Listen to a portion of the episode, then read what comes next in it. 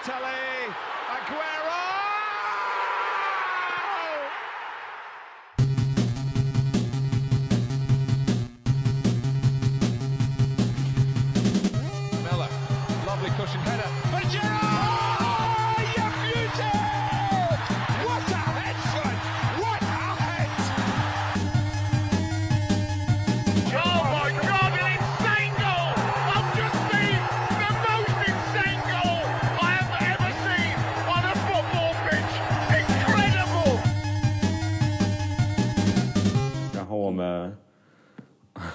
换一个换一个氛围，聊一 聊今年在转会市场上，我觉得整个欧洲最抢眼的一支球队吧。对，切尔西我，们聊一聊切尔西。嗯，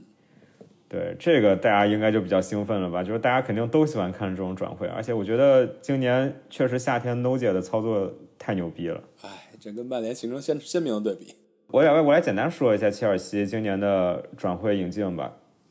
基本上是两个多亿引进了四名，呃，主要是四名球员，一个是维尔纳从二比莱比锡莱比锡红牛引进的，然后价格应该是在五千三百万左右，然后是今年最重磅的哈弗茨，传了很久的哈弗茨，最后以八千万，我觉得一个还算比较公道的价格拿下了。然后齐耶赫，齐耶赫是宣的非常非常早的，应该是在春天的时候，春天的时候就已经宣布了，也是四千万的一个价格，我觉得也是也是相当可以的这个价格。最后是这个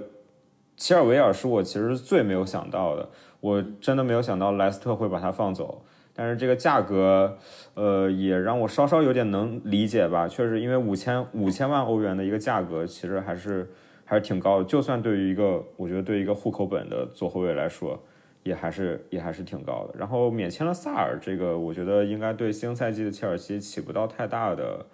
对，就是对新赛季切尔西切尔西的影战绩不会有太大的影响。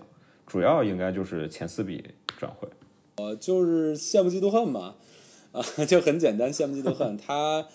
谈的这几笔不但重，而且快，而且最终的价格都比之前媒体预估的价格多少都会便宜一些。所以，这整个切尔西在下赛季的阵容实力跟阵容厚度来讲，肯定是提升在整个英超甚至整个世界足坛都算提升的最多的。但是从担忧的角度来讲，首先切尔西的阵容够过厚了，因为他本来的阵容其实也是一个比较厚的阵容，他的那些年轻人是整个英格兰足坛的佼佼者，也到了该往上拔的时候了。呃，结果在这个时候，匡章来了，空降了一些高能力的球员，等于就给砸下去了。所以下赛季对于兰帕德来讲，怎么轮换、怎么捏合球员，或者说怎么管理更衣室，都是一个比较大的挑战。那呃，其实我是能想到，因为之前切尔西有转会禁令嘛，所以我知道切尔西手里应该是攒着一大笔钱的，没有花出去。但是我是没有想到，今年疫情的情况下，他还愿意花两个多亿，应该是加一起差不多快有两千呃两两点五个亿欧元这样的一个数目，去在转会市场进行全员演进。而且他基本上没有卖球员，嗯，这个我觉得是让我比较惊讶的。菊毛老师，你从你的那个专业角度上来分析一下，他现在在经过这么大手笔的豪购之后，他就是地主家的余粮还有多少？啊，我之前上上周吧写过切尔西跟 FFP 的一个一篇文章吧，其实没什么大问题，因为对于英超俱乐俱乐部来说，满足 FFP 还是蛮蛮容易的，满足盈亏平衡。嗯，因为英超球队除了个别年份基本保持个盈亏平衡，或者甚至大部分都是盈利的，这个就是前六名之内的。呃，所以对于这种三年亏损三千万，而且还是调整之后的一个，并不是说直直接是你审计报告上的数字，还会去除很多支出去满足这个嗯条件，还是滚动了满足这个条件还是可以的。啊、而且切尔西，切尔西嘛，我很能理解阿布的思路。作为一个有钱人，在疫情下是转会市场最理智的时候，就身价抄底都缩水了。那我有钱，啊对我有钱我就抄底嘛。嗯，这而且怎么说呢？你说，呃，切尔西完全不担忧 FFP 也是不可能的，因为滚，呃，他应该是一七八年在盈利，一八一九年开始亏，今年肯定也是嗯呃肯定赢不了利吧，可以说。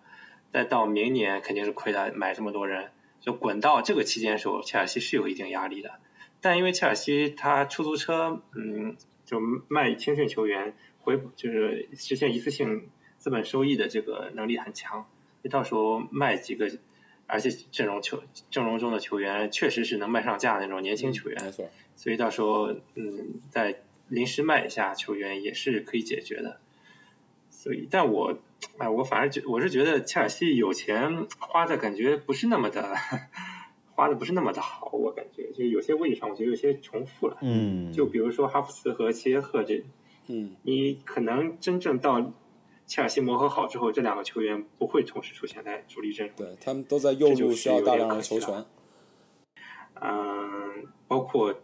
中后场吧，大家也都知道，从中卫到门将这些其实很明显的弱点，你没有进行进步。嗯哎，也进步了，马上有一个马上有一那个门将来自法甲的门将嘛。对对对对，但这个大家确实不了解，不知道他能发挥到什么程度。反正指望凯帕可能是不大行。凯帕的状况就有点像切尔切尔西那不能提的球员，是一个属于一个 对食之无味弃之弃弃也弃不了的这么一个人。对，嗯，曼曼联就觉得就只有扯回曼联的话题。曼联这夏这个夏天，或者说之前唯一干对的事儿，就是把把曼联这个钉子户清走了。对对对对，嗯，我我我跟呃君老师有一个看法是相同的，就是我觉得这几笔的转会操作，单从谈判的角度上来讲都很惊艳，但是就是这个转会就很有一种我在玩 FM 的感觉，就是我手上有一大笔预算，然后我看到转会市场上有哪些好的球员，然后又价格合适，我就立马下手了。但是，呃，我觉得从战术上的考虑上，好像并没有并没有那么多，而是只是我挑了一些好的，又觉得性价比很高的，我就正好现在也没有人跟我抢，我就赶紧下手把它先拿过来了。但是好像确实并并没有考虑到就是阵容安排上的一些问题，而且从第一场比赛，我也跟我身边的一些切尔西球迷的朋友也聊了，就是我觉得维尔纳第一场新援里头应该只首发了维尔纳和哈弗茨嘛。他们俩的表现，我觉得切尔西球迷是有点担忧的。维尔纳可以说是有点平庸，然后哈弗茨可能很多切尔西球迷是没有太看德甲比赛的，就是对哈弗茨到底是什么位置，或者说他到底更适合什么位置，都有一些就是丈二摸不着头脑的那种感觉。啊，我也是跟那个微博和虎扑上一个著名写手吧，叫低酱，嗯，他的名字我也不会读，比如说 David Seal 还是什么，他是一个嗯很年轻，看球很多，然后见解也非常独特的一个切尔西球迷，切尔西兼红牛球迷，啊、我也会受到他的很多观念的影响。就在他看来的话，他其实对自己主队的这个操作是非常痛惜的。呃，因为其实别看引援引的很热闹，呃，但其实呃维尔纳加杰赫再加哈弗茨都不是以持球推进而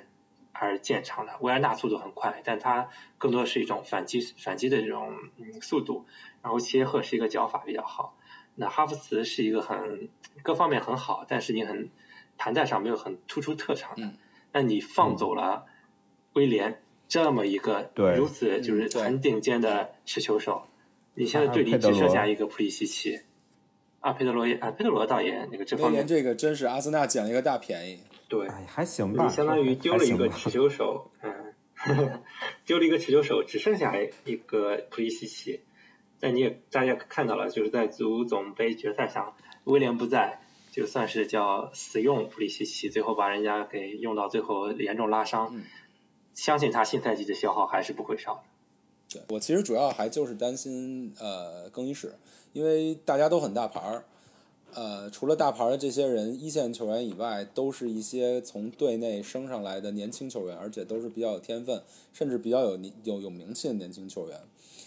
呃，兰帕德又是一个年轻教练，他之前的执教经历并没并不会有就执教这么多这么高光球员的那么一个、一个经历吧。而且他师从穆里尼奥，所以会不会有一些不太好的影响，这个也没法判断。所以我觉得肯可能会下赛季可能会在更衣室的管理上面会遇到很大的难度。OK，这个确实我觉得是一个是一个隐患，因为我觉得现在挺明显的两个帮派，一个是，呃呃，也不是说两个帮派吧，就是两股势力吧，一个就是本土青训，就是切尔西，就芒特呀、亚布拉罕呀、里斯詹姆斯呀这样一批自己培养出来的，然后另外一批就是这些高价从外边挖过来的年轻年轻球员，这两股我觉得。呃，现在肯定肯定还没有到矛盾的那种程度，但是我觉得一定是有这种竞争的心理在的。那如果到后边万一出现成绩不稳定的情况，我觉得可能是一个隐患。但是问题其实也好解决，如果兰帕德扛不住了，找一个比较有经验、比较威望比较大的球教练，在一定程度上能够镇住这个更衣室。凯帕吗？凯帕直接转型当教练。对他其实现在更衣室有一个挺大的问题，就是也没有一个非常有话语权的老将，就是一个非常德高望重的老将。对，嗯我觉得从这点上看，把大卫·路易斯之前放走其实是有一点可惜的。嗯，因为大卫·路易斯其实嗯场上的表现有的时候会抽点风吧，但是我觉得在更衣室的作用是毋庸置疑的。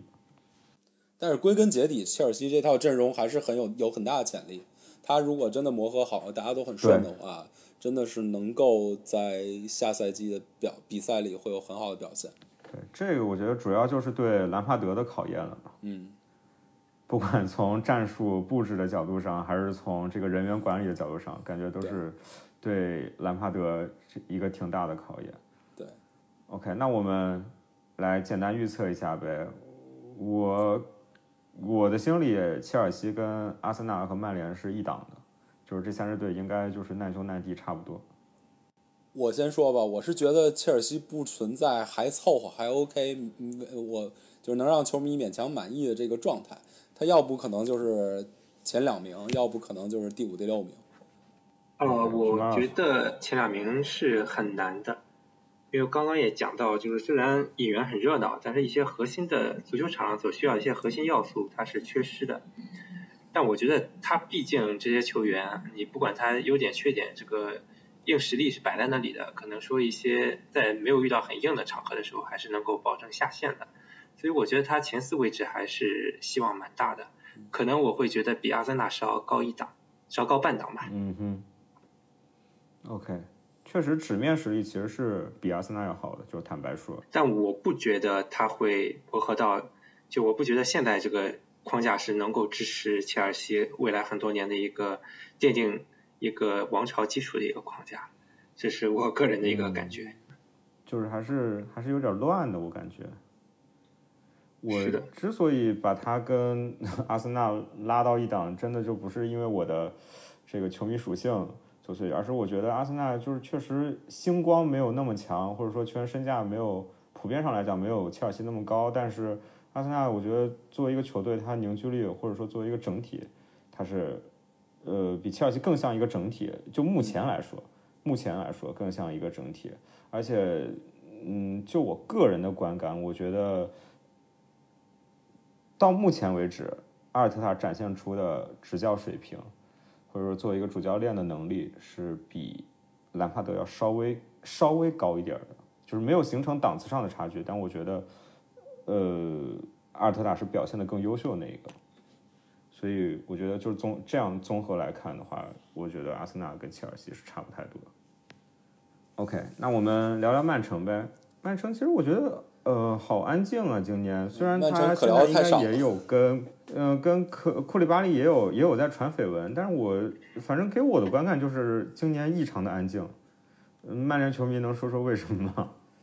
呃，首先是曼曼曼那个曼城到了一个地步了，到了一个节点了。他呃那个瓜迪奥拉已经到了一个，就是他他他执教曼城已经到了一个阶段了。他下赛季好像是合同的最后一年。他在这几个赛季，你说他任务完成的好吗？他挺好，他拿了很多冠军，把曼城打造成了一支比较强的球队，是联赛肯定毫无疑问前三能力的球队。但是你说他真的特别好吗？他在欧冠上，就是曼联最曼城最想要的欧冠上，他始终无法再往前进一步。所以他就我觉得有点像热刺在拿欧联亚军的那一个赛季之前之后的这个状态，就是说我下一步怎么往前走我不知道，但是我的能力又在这个水平之上，所以下一个赛季我觉得对曼城来讲是一个节点，就是我能不能破茧成蝶，能不能往前迈这一步，打破自己的瓶颈，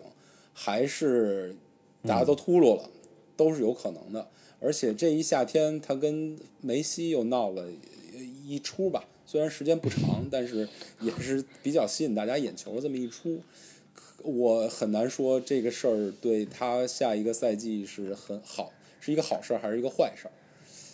所以我觉得曼城那个下赛季是需要观察的，也也比较比较需要考验瓜迪奥拉瓜迪奥拉拉的能力了。他怎么能把这些球员嗯再拧成一团儿，能再往前进一步？，OK。那其实曼城上赛季有一个很大的事情，就是呃，跟欧足联就 FFP 进行了一项呃，怎么说，就是受到 FFP 的影响吧。熊老师觉得会不会是受到那个事情的影响，所以让今年曼城比较收敛？那我倒也也觉得也没有，因为那件事上，曼城虽然是险胜，但啊，呃，确实曼城也是有有想跟欧足联和解的这种意愿，因为毕竟你在人家这个赛事里面混，你不能一直骑骑到人家头上。呃但我觉得他不引援，他呃，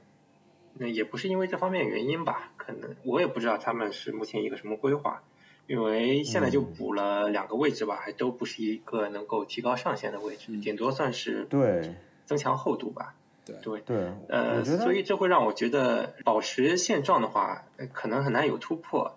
但是这个球队下限太高了，是的，是的毕竟实力摆在那里。我觉得他跟利物浦一样，毕竟是这俩球队每年就八九十分这个水平，而且现在没出现什么大变动，年龄结构也算合理，所以很难说是呃落到一个什么下限很低的境步呃境遇。这我觉得可能不太会出现，只能说是。嗯我觉得像中卫啊这种关键位置的进步，可能决定的是他能不能拿到冠军。但我觉得保持保持在前三，我觉得问题不大。哎，我好像又把预测先说了。没事没事，我我跟熊老师看法也是差不差不多的，因为我觉得曼城现在现在来说，下个赛季首要呃，我觉得首要的任务就是在欧冠上取得突破吧。我觉得曼城太需要拿一个欧冠冠军了，不管是不管是对于瓜迪拉也好，还是对于阿布扎比财团也好，他们都很需要这个欧冠冠军。但是他今年虽然花了。花了四千多万引进了阿克，花了两千多万引进了费兰托雷斯，这两个都是算，我觉得算至少是边缘国脚级的这种球员。但是这两个球员并不能帮助他们在重要的比赛中取得胜利，这个是我的观点。就是我觉得他上他上赛季最让人失望的一点，就是在关键比赛或者说在这种所谓的强强对话，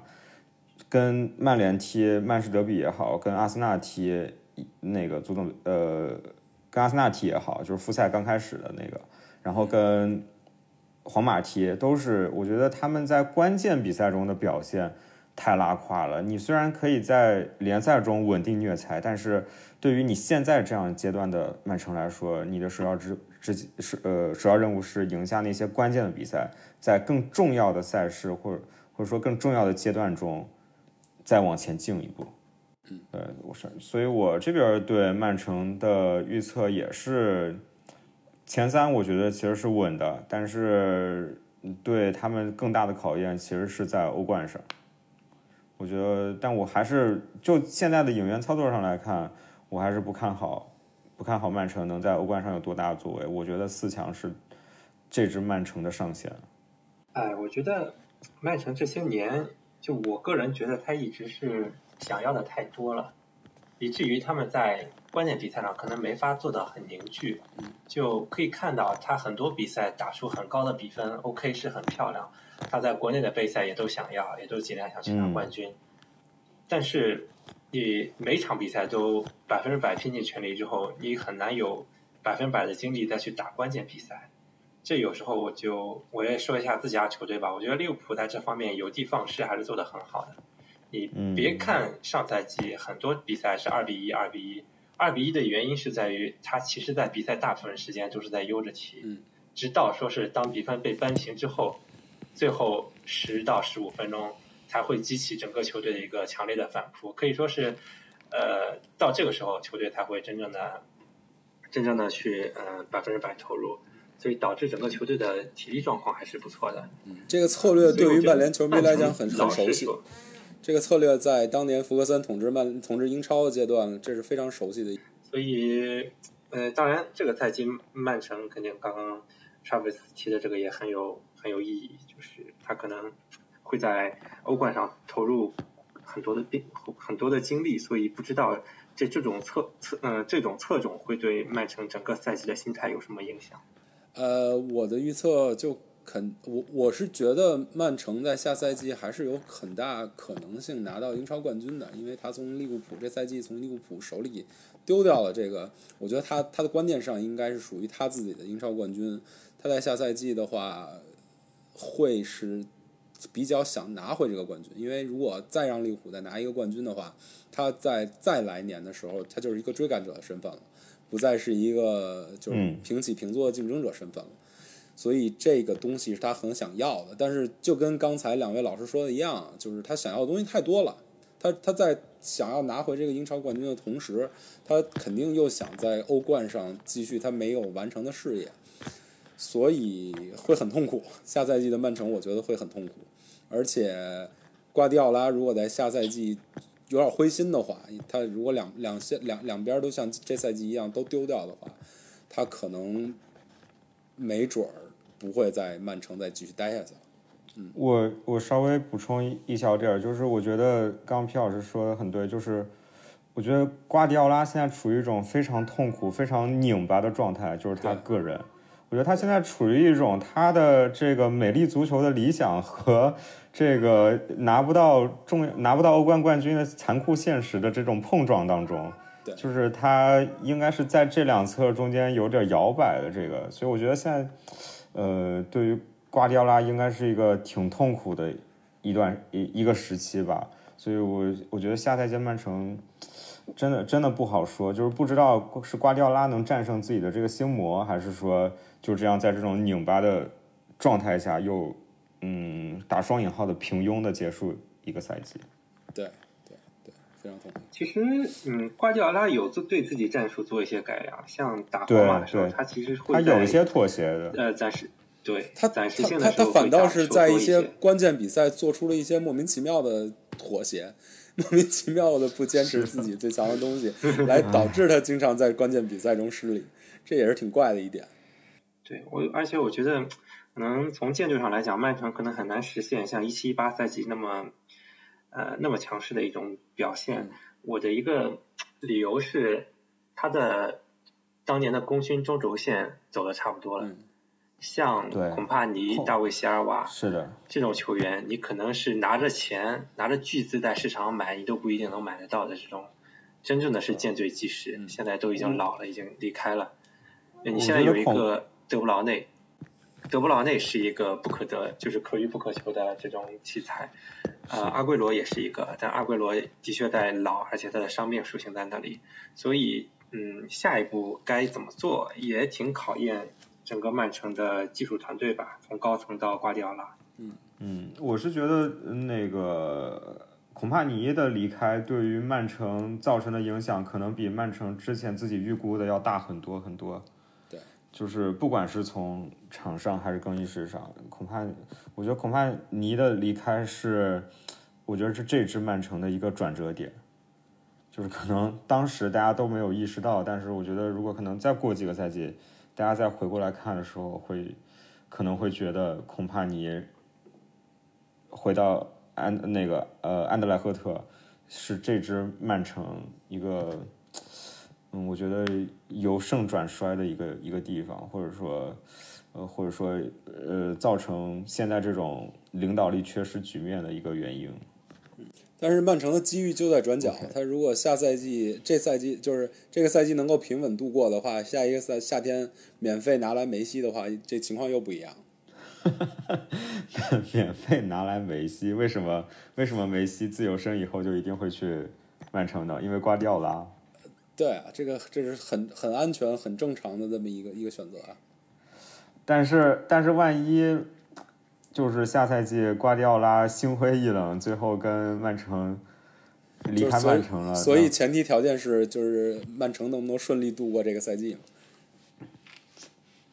可以可以懂了。这个曼城就是煽动明年足坛的这个蝴蝴蝶的翅膀。OK，我们 Big 六就剩下最后一支球队热刺。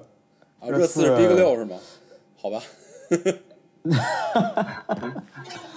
那那那那那你觉得莱斯特是吗？是吗？当然，莱斯特确实是。不不不不，肯定是热刺。热刺就冲他这个体育场，他也能够保持那保持 Big 六的身份。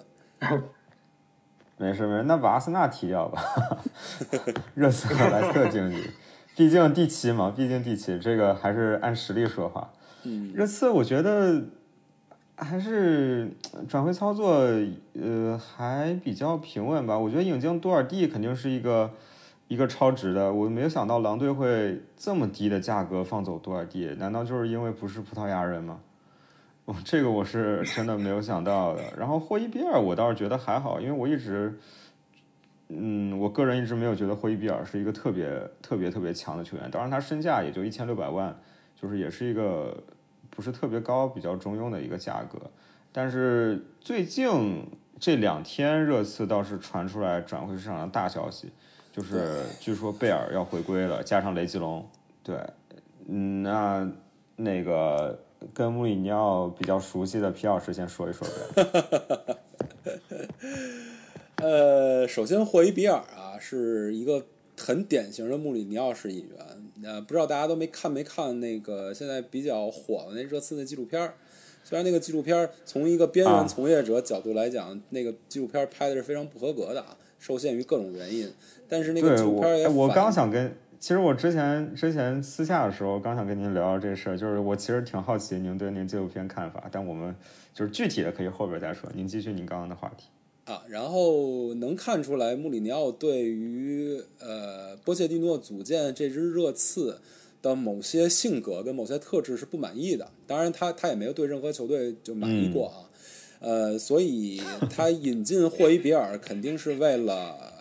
来给球队做一个榜样的，就是一个一个一个精神属性比较强的球员是要这么踢球的。所以你阿里啊，你戴尔啊这些这些比较软、比较软的球员，可能能在他身上看到这么一个榜样。呃，这个多赫蒂就肯定是一个热刺比较缺的角色嘛，他他一对一换掉了那个那个右边后卫叫什么？呃沃沃特彼得斯，呃不不不，奥里耶，哦，他是一对一换到了奥里耶。去年奥里耶在那个位置是比较浪的。从穆里从我对穆里尼奥的了解的角度来讲，他肯定是对奥里耶非常不满意，但是又没有办法，因为他他的战术是需要这么一个上下上下的这么一个边边后卫，以进攻为主，但是又兼顾防守的这么一个边后卫，所以他的其实引进了这两个人，我觉得可能穆里尼奥已经满足了他自己六十分已经及格了。但是没想到能够撬动带那个贝尔，没想到还能截胡个雷吉隆，所以我觉得对穆里尼奥来讲，这俩人是意外之喜。但是同时呢，这个贝尔的资历在这儿，以及贝尔的这个这个这些年的状态在这儿，会对热刺造成怎么样的影响就很难说了。因为呃，哈里凯恩是这支热刺当之无愧的老大。现在又空降了一个老大过来，嗯这两个人怎么相处，怎么合作，这是一个未知数。以及穆里尼奥对于管理贝尔这种性格跟这种这种这种状态的球员的手段上，也是一个问号。当然，一年可能还可以，但是这个这个年头一长就不一定了。而且贝尔的工资对于热刺目前整个的薪资体系来讲是一个冲击。这个冲击会造成怎么样的结果也不好说。去年东贝莱，呃，以这个热刺队内顶薪降落热刺，已经造成这个这个整个热刺的地震了，呃，也造成了波切蒂诺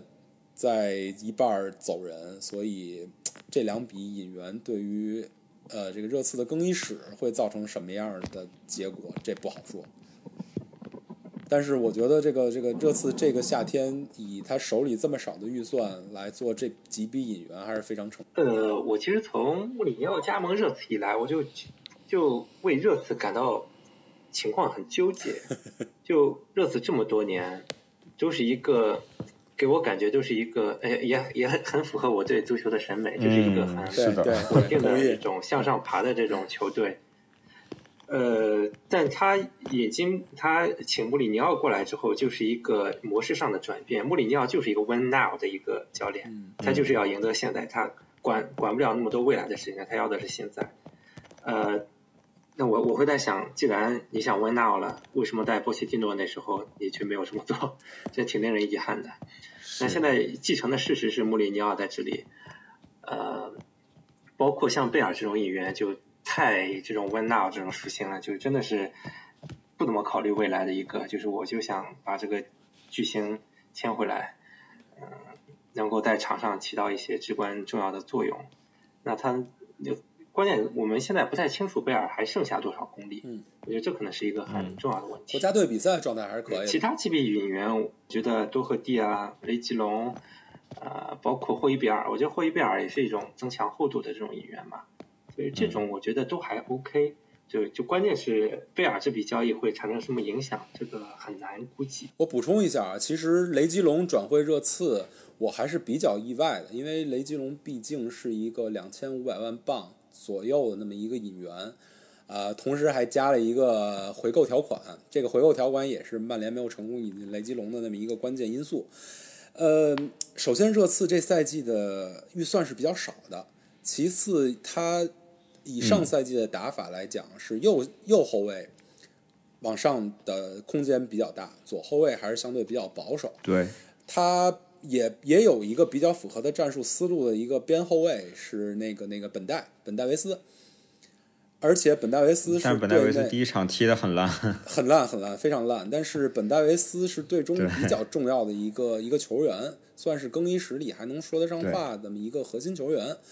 呃，他穆里尼奥在赶走罗斯的时候曾经说过，就是你跟本本代其实差距还是有，你没法这个位置是本代的，但是他又左边引进一个雷吉隆，就是很怪的一个事儿。他又把有限的预算花了一大笔在这个位置上，其实我是不太想得明白这个思路，很有可能是为了促进贝尔这笔转会的一个敲门砖，纳的一个投名状。嗯，对，嗯，但呃，但是我可以稍稍理解雷吉隆这笔转会，是因为去年很长一段时间，热刺的左后卫是维尔通亨或者是那个托比阿尔因为本德维莱德代受伤嘛，来替代。对，因为本代受伤，他应该是，呃，就是还是出于对本戴维斯的一个，我觉得是一个身体状况的一个担忧吧。对，而且雷吉隆确实也还算一个比较年轻又有潜力的一个选择，我觉得能两千万拿下，倒也不是说很很亏。嗯，对，所以我觉得这笔转会我还是我还是可以理解，但是呃，确实对于热刺我。嗯，确实没有太多说 太多说的。这个 这个有一部有一小部分原因是因为我是阿森纳球迷，但我确实对热刺没有那么大的恨意啊。但是我觉得更多原因是我我更喜欢波切蒂诺那个热刺，我真的特别喜欢波切，我可以说是一个波切蒂诺主义者。就是我之前波切蒂诺下课的时候，我甚至觉得那时候阿森纳正好也在换帅嘛，我甚至觉得如果说真的抛开死敌因素。波切蒂诺是非常适合阿森纳的一个人选，我也我就是阿森呃，波切蒂诺是当时在我心中最最适合去，我觉得去当温格接班人，当然就抛开艾梅里了，就是当温格接班人这样一个人选，这也比较巧。当时穆里尼奥下课的时候，我的第一人选也是波切蒂诺。是吧？就是人人都爱波切蒂诺，除了列维，就是这个就是大家就搞不懂，对不对？就是你有这么一个又能帮你省着钱，又能给你稳定程序，又能给你建球场的这么一个主教练在这儿，你为什么为什么换呃要把他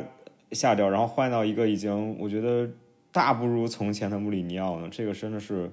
我不太能理解，所以我现在看那个热刺纪录片，我还挺乐的，就是 里头冲突桥段确实挺多，挺抓马。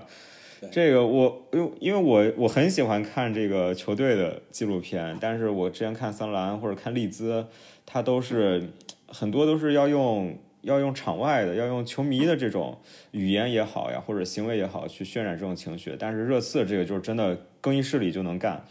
就是你光看更衣室的镜头、球场内的镜头、球员们的镜头就已经很精彩了。来给你逊从一个从一个个纪录片儿边缘从业者的角度来讲，解释一下为什么刚才我说这个纪录片儿不合格的。呃，相比你之前给我推荐那个利兹的纪录片儿，那个我看的四分之三了吧，就是我还觉得相对比较喜欢吧。但是还是桑德兰的那个纪录片，我觉得是更真实、更写实一点，更硬硬核一点。呃，热刺这个纪录片更像是我不知道你们之前看没看过陆川跟迪士尼合作的那个动物的纪录片，叫《我们生于中国》吧，类似这么一个名字。他的创作思路是我拍到了一大堆珍稀动物的素材，然后我看过素材、审过素材之后，根据我手里这些素材，给这些动物赋予人性，然后写出一个具有人性背景的一个本子，就是拟人的一个本子。这个热刺的这个纪录片，这个是不是有点像之前国外的那个呃那个王国？是不是有一个叫王国的，好像也是类似的，就是对对对权力的游戏嘛？对他的意思哦就是，我根据我手里这些中立的素材来去写一个脚本儿，然后根据这个脚本把这个东西剪出来。呃，这个热刺这个纪录片，我看的过程中就是充满了这种感觉，呃，就是完全是一个，你不能把它归结为一个纯粹的纪录片，你可能是觉得是一个足球题材的商业准电影，还是一个电视剧，一个 drama TV drama 的感觉。啊对，然后同时热刺可能为了自己的形象，也限制了很多亚马逊的操作的空间吧，就有点像总局 总局审完之后的稿子，就是把一切相对敏感、跟我们不太想往外传达的信息都枪毙掉，然后给一些这些啊，就是呃不太有内容的东西给你最后剪一个东西。坦白说，我觉得亚马逊花这一千万嗯挺亏的。但是如果不是波切蒂诺下课，穆里尼奥上课的话，这一千万可能就是纯纯的打水漂了。OK OK，这个我们就是有机会真的得专门做一期节目，这我还还挺想跟你好好聊一聊。嗯，那我们呃简单预测一下吧。我觉得真的就是抛开所有的感情，我真的觉得热刺下赛季前四是有点危险的。我大概我觉得它是一个欧联席位这样的一个名次。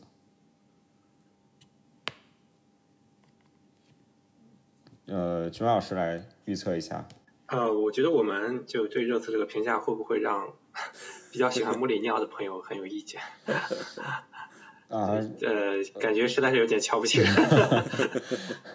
我真的我说实话，我觉得，啊、我觉得现在穆里尼奥很难是能够创造出让人意想不到成绩的那种教练吧。嗯。所以真的，你让我实话实说，我可能觉得热刺也不像是能够进入前四这种人选。OK，我我稍微呃稍微插一句，就是作为一个前国米员工，我对穆里尼奥真的还是 respect，但是我确实太喜欢波切蒂诺了，我确实太喜欢波切蒂诺了。我甚至真的之前那个斯帕莱蒂下课的时候，呃，我还跟我当时同事聊说穆里尼奥和孔蒂嘛，当时这两个人选，然后我说我要是我的话，我就签穆里尼奥，就是在其实，在穆里尼奥和孔蒂之间，我是更倾向于穆里尼奥的，但是。一方面是，呃，今年的他的这个转会操作，其实说实话，我并没有觉得太亮眼。另外一个就是，我觉得英超现在不能说整体就是都那么强，但是确实大家实力都，嗯，怎么说，实力比较接近。但是在这个实力接近的情况下，热刺感觉又跟。我觉得曼联、切尔西和阿森纳又稍微差了那么一点儿，所以我觉得他很有可能在欧冠席位之外。皮老师，你觉得？啊，我对热刺的看法很简单，排名第七。皮老师这个立场真的是太坚定了。啊，对，作为一个曼联，作为一个曼联球球长期的曼联球迷来讲吧，呃，我对穆里尼奥的了解还是算是比较透彻的吧，比较比较比较充分的吧。你之前咱们说瓜迪奥拉瓜迪奥拉可能面临着他职业生涯一个瓶颈和心魔，这个穆里尼奥可能就是全面的这么一个后退吧，倒退吧，可能他就到这儿了。所以，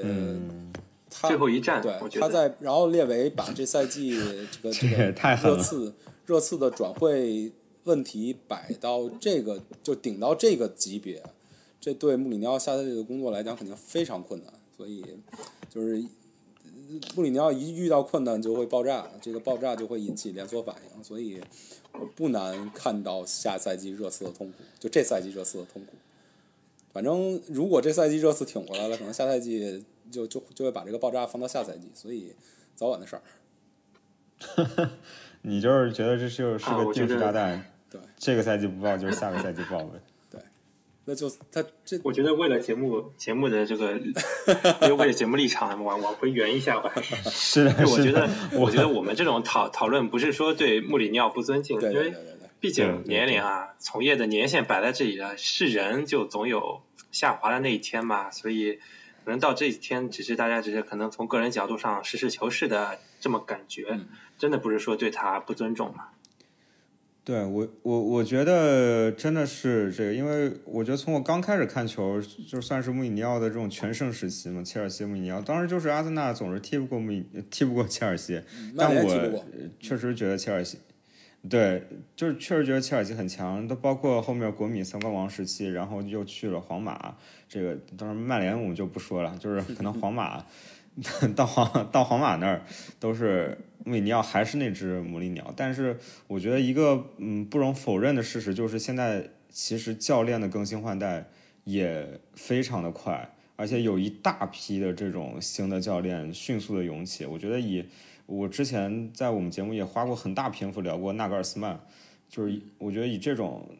嗯以纳格尔斯曼为代表吧，然后包括英超就是像那个阿尔特塔，然后兰帕德，包括那个斯科特帕克，现在也开始做教练。嗯就是这样一批新的年轻呃新的年轻教练已经已经顶上来了。那你如果说，呃，我我觉得比较中肯的说，穆里尼奥还是维持着他原来的那一套打法和思路。就是如果你真的不再进行更新升级的话，我觉得被淘汰是一个 确实是一个比较必然或者说不意外的事情。嗯，对，那我好像也没有怎么找补，找好像找补失败了，但是。感觉还是我找的比较好一点。反正从从热刺最近的踢法上，我就作为一个曼联球迷是非常熟悉的，就不停在重复曼联过去那几年场上的这个问题，所以所以他的他的进化我并不是非常看好。嗯，对，反正哎，热刺就是这样吧，还是，呃，我个人就是还是挺喜欢热刺一些球员，比如说就是孙秋王这样的，就是还是希望他们能有一个比较好的发挥吧，就是不要，呃，不要这在这赛季爆炸吧，就是像像皮尔说，是就是对他们最好的祝愿。OK，那我们刚说，刚皮老师说前期嘛，说热刺排第七嘛。那我们也刚刚聊了六个球队了，那我们就是最后我们每个人再列一支，就是觉得能进前七的球队吧，就是比较值得期待或者说比较值得注意的新赛季的球队吧。那要不我先说，我先说个简单的，我先给你们，OK，我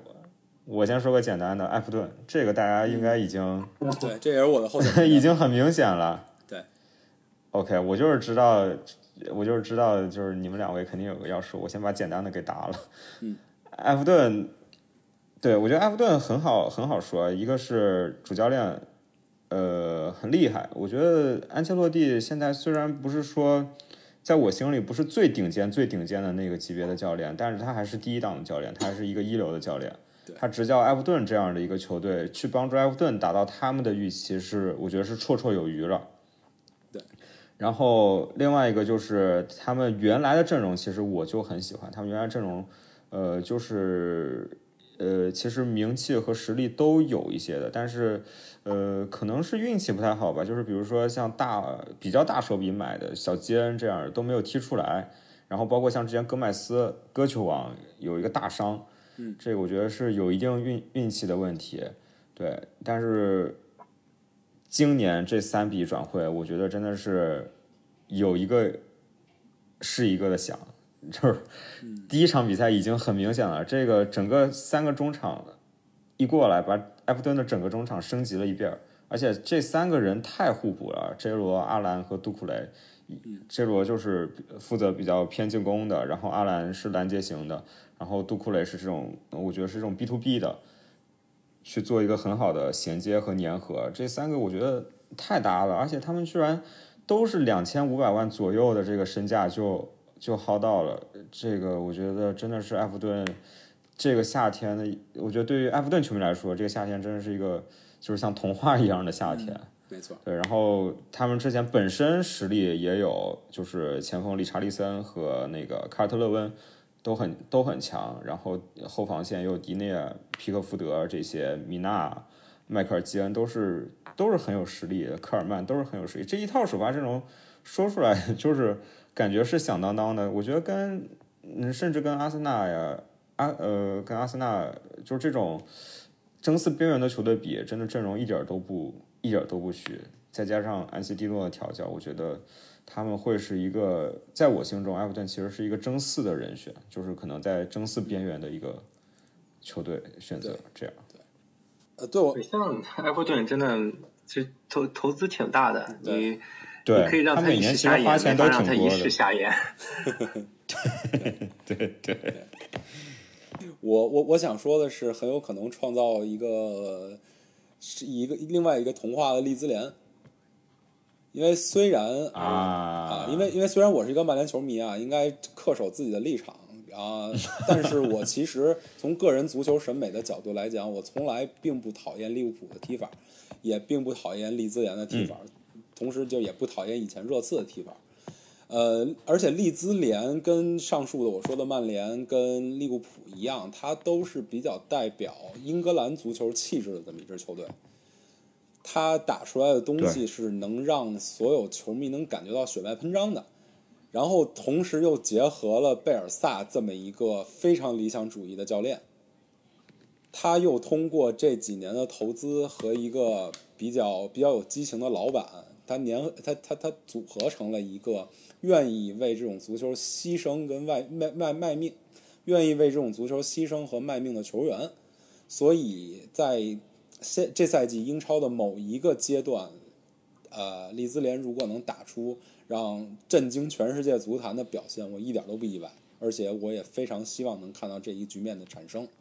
但是从拉长到一整个赛季来讲，我就不那么看好利兹联了。他会面临很严重的伤病，他很会面临连续失败以后信息上的打击，跟很强的自我怀疑等等等等。就是英超现在是很难踢的一个联赛，我觉得现实可能会教利兹联做人，但是他在某一个阶段能展现出来的足球的美丽，也是比较让这个泛足球球迷期待。OK，我觉得其实关于利兹联，菊马老师应该应该有。有一些话要说吧，不管是从第一场比赛，还是说从他们老板的这个经营球队的思路上来讲，我觉得利兹联应该应该，菊文老师应该之前也是挺关注的。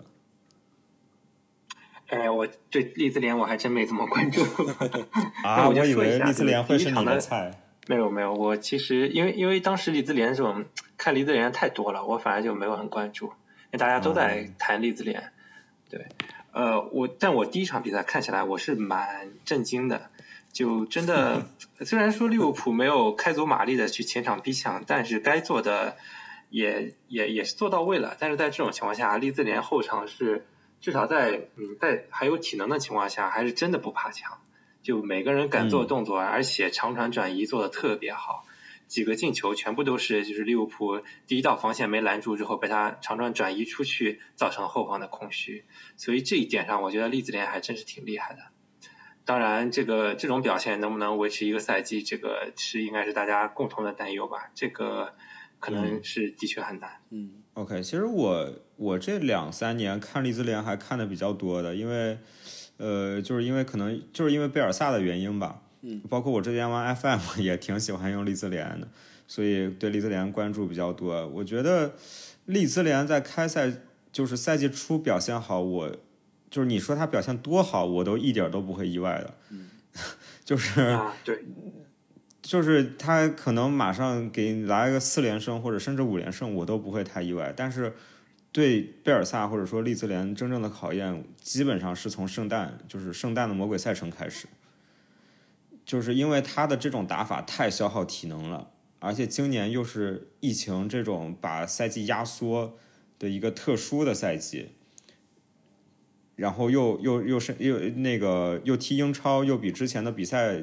激烈程度又提升了一个等级，所以我觉得到圣诞节之前，我都嗯、我都很看好利兹联，我觉得利兹能利兹联绝对能打出让大家非常惊叹的表现，但是在圣诞以后，很有可能就是一泻千里，真的是一泻千里。就是你说你说他圣诞之前排可能前五或者前四，我都不意外。但是你说他前四到圣诞以后，或者说东窗如果没有很及时的硬补，就是强援，或者说但凡遭遇一两个重要球员的这种伤病，那他即使从第四、第五掉到降级区，我也一点都不会意外。这个就是利兹联的风格。对，我也想说呢，就是我虽然希望他能进前六甚至前四，但是他如果赛季末如果掉级的话，我也一点儿不会意外。可以，我觉得皮老师不愧是做球迷电台的，就是就是立场和人设非常鲜明。OK，那我们听听菊毛老师，菊毛老师的答案呗。菊毛老师觉得最值得期待，我还是或者说，嗯嗯我还是保守一点吧，呃，莱斯特强吧，因为我不像其他有些利物浦球迷一样就很讨厌罗杰斯，我其实对罗杰斯蛮有感情的。我认为这个教练是很有自己想法，但可能是缺了缺一点这种人格上的一些这种他自己最喜欢说的那个 character 吧。嗯，呃，但是这这个球教练是有自己的一有自己一套的。上赛季其实大家都看到了，虽说最后是最后拉胯，呃，没有进入前四，但前半程的这个表现真的是，呃，一把分可能都不够给他打了，呃，真的是表现很好。但包括下半程的这种、呃断崖也不完全是他，或者说不是他的责任吧，因为伤病各方面原因实在是太严重了。麦迪逊啊、佩雷拉这种打不了，你整个你本来就是一个这种冲上来的短板凳的球队，你这个样子确实没法踢了。再到最后几轮，瑟云居自爆，啊，切尔维尔也伤了，就确实真的没法踢了这球。所以我觉得，如果他这个赛季呃卷土重来的话，当然切尔维尔嗯、转会走了，但呃引进的卡斯塔涅啊什么的也都还对还可以，所以我觉得还能保持个一个对能保持到一个下限吧。所以我觉得前七名也是一个有力的竞争者。好，那我们呃两位还有什么要说的吗？关于新赛季的英超？对，我我觉得应该还蛮令人期待的吧，因为包括无论第一名的争夺吧，利物浦、曼城谁也不敢说呃自己有什么把握，然后包括前四的争夺也都没有人敢说，所以还是会是一个非常精彩的一个令人期待的一个赛季，再加上赛程压缩的一些不确定性，呃，现在反正转播也定下来了，大家就、就掏腰包吧，二百六十四我已经买了。我也买了。我我还在犹豫，因为我看大家都说都说贵，我我在想腾讯有没有可能再打点折？有可能，非常有。呃，我就只能希望曼联球迷在联赛的初期忍住吧，那就是把这一阶段挺过来，后面可能会好过一点。OK OK，这个确实，哎，你你你你你今天关于曼联的这番这番言论，真的是让我对曼联都泛起了一丝同情。我也不知道为什么，就是明明你们的情形感觉上是其实是比我们要好的，但是但是不知道为什么，我竟然竟然有点为你们感到隐隐的担忧。嗯，对，就我作为核心的一名曼联球迷阿森纳球迷都都还真的挺担心的。那我作为一名阿森纳球迷，就是大家也知道，阿森纳球迷一直都是乐观的代表嘛。就 是我们，也就是我感觉，过去过去两年已经够低谷了，应该也再低谷不到哪儿去了。所以，所以我对现在期还是比较乐观的。就是你已经你已经到你已经到之前艾米里带到那么底了，你还能还能再低到哪儿去呢？而且确实，我觉得八月份的这两个冠军是真的给我挺大的信心的。嗯，所以我对我对阿森纳还是。新赛季还是比较期待的，好吧？阿森纳是冠军，好吗？阿森纳是冠军，我们阿森纳是不可战胜的。OK OK，好，那谢谢两位老师，就是今天确实聊的特别开心，特别谢谢谢谢谢谢两位。那我们今天的节目就到这里，然后我们下期再见，拜拜。好，拜拜拜拜拜拜。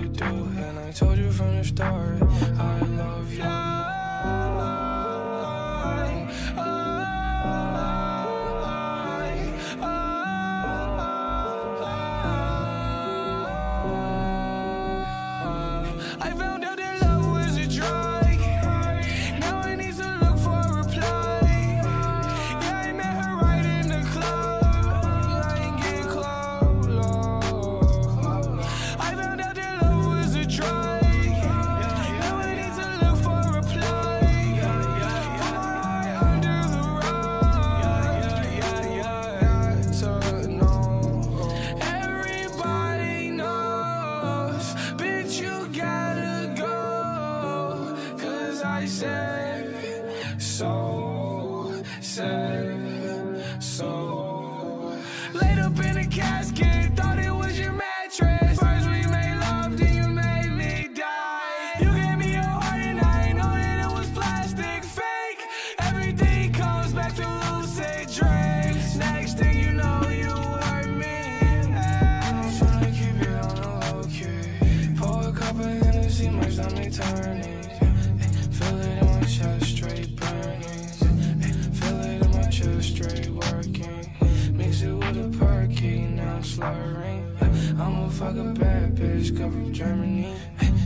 trying to judge